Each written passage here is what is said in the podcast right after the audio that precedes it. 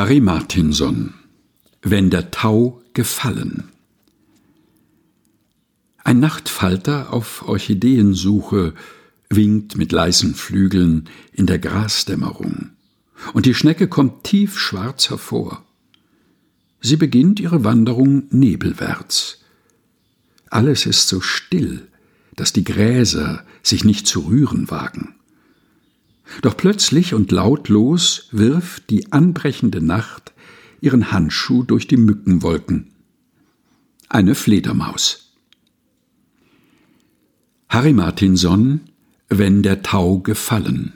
Übersetzt von Peter Zimmermann. Gelesen von Helga Heinold. Aus dem Buch Naturbetrachtungen, erschienen im Afeier Verlag.